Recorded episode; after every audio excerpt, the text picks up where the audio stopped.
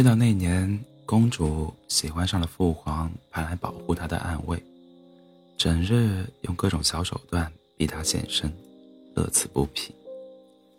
比如今日假意失足落水，明日大喊有刺客行刺，差点没将暗卫逼出一口老血。可是人家是公主，她能有啥办法？只能受着呗。暗卫有点无奈的摇头，唏嘘不已，望向眨巴着眼的俏皮公主，只能扶额苦，扶额苦笑，眼中却毫无责怪公主的意思，反而愈加温柔。公主长得讨人喜欢，没有架子，也从不莫名其妙的向下人撒气，在国王面前也备受宠爱。如此受人宠爱的公主，却屡次三番遭到不知从何处而来的刺杀。暗卫就日复一日的在暗处护着公主，直到那一日，由于他的疏忽，公主被刺客刺伤，血流满地。他一说醒不醒，醒不醒的过来，只能看公主的命了。他们束手无策。安慰的心不知被谁揪了一把，莫名生疼。好在公主有上天保佑，数日后便醒了过来。趁着侍女去禀去禀告皇帝的空档，公主望向暗卫藏身的位置，笑眯眯地说：“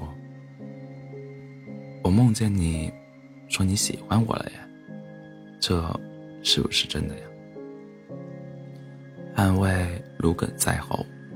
他望向公主深邃的眼眸，竟鬼使神差的现了身。是的，在下的确说过。公主成功将暗卫撩到了手，公主和暗卫过上了幸福快乐的生活。骗你的！如此精明的皇帝，怎么可能察觉不出自家女儿和暗卫之间的关系？皇帝羞于被外人知晓。便一道圣旨，将公主派去和亲。公主一脸冷漠。咱抗旨，抗旨私奔不成吗？于是皇帝加强了对城门的防守。公主依旧一脸冷漠。咱不是还有个暗卫吗？于是皇帝削去了暗卫一切职务。好在暗卫还有点本事，他想到了一个办法，交给公主一个玉坠。你带上它，和亲那天，我带你走。公主欣喜若狂，这是定情信物吗？捧着玉坠，笑得痴痴的。和亲那天，普天同庆，公主穿上大红嫁衣，带着玉坠上了马车。即将与心爱之人私奔的感觉，自然再好不过了。暗卫果然如约而至，他搅混了火警和亲事现场，带着人劫走了公主。公主和暗卫过上了幸福快乐的生活。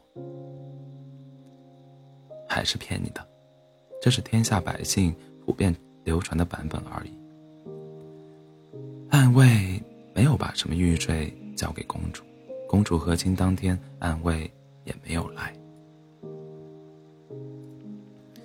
公主在在马车内苦苦等了一天，无限延长出发时间，还是等不来安慰。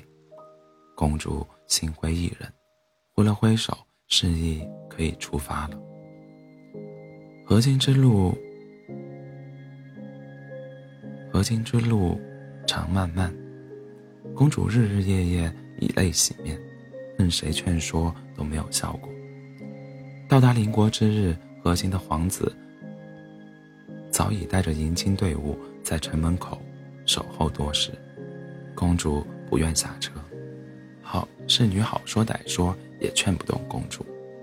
一阵风吹过，公主马车的帘幕被掀开，公主不小心瞥见了那位王子，心中一万头草泥马奔腾而过。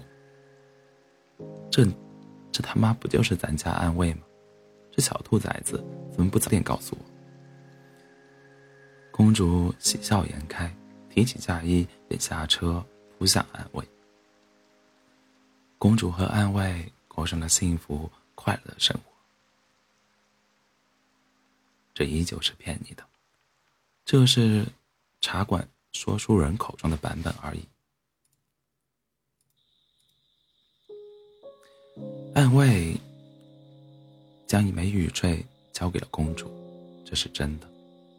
暗卫和亲当天来劫人，这是假的。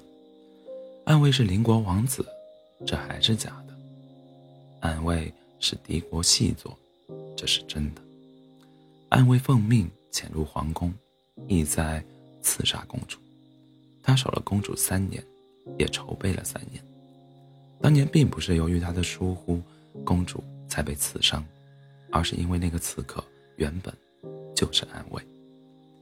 只是那日他并未下狠手，心里还在纠结着是否要再补一刀。再补一刀的时候，公主便醒了过来。那时的公主笑眼盈盈，对着安慰说：“我梦到你说你喜欢我了呀，这是不是真的呀？”安慰的目光触及公主的那一刻，放弃了。他像往常一样现身，揉了揉公主的头。是的，在下的确说过。和亲前日，他确实将一枚玉坠交给了公主。玉坠是暗卫国家识别身身份的信物，能保命。这是暗卫对公主最后的温柔。暗卫亲手将公主。送上了和亲的马车，不论公主如何哭喊，他都恍若未闻。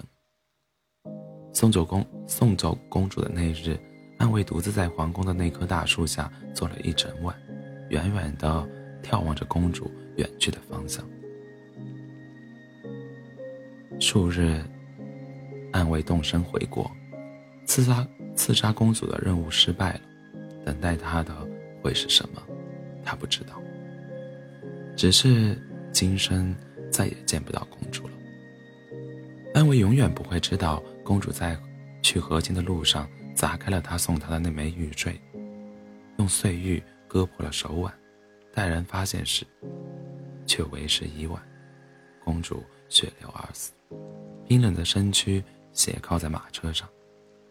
那时的公主嘴角噙着笑，也不知梦见了什么。也许是梦见安慰了吧。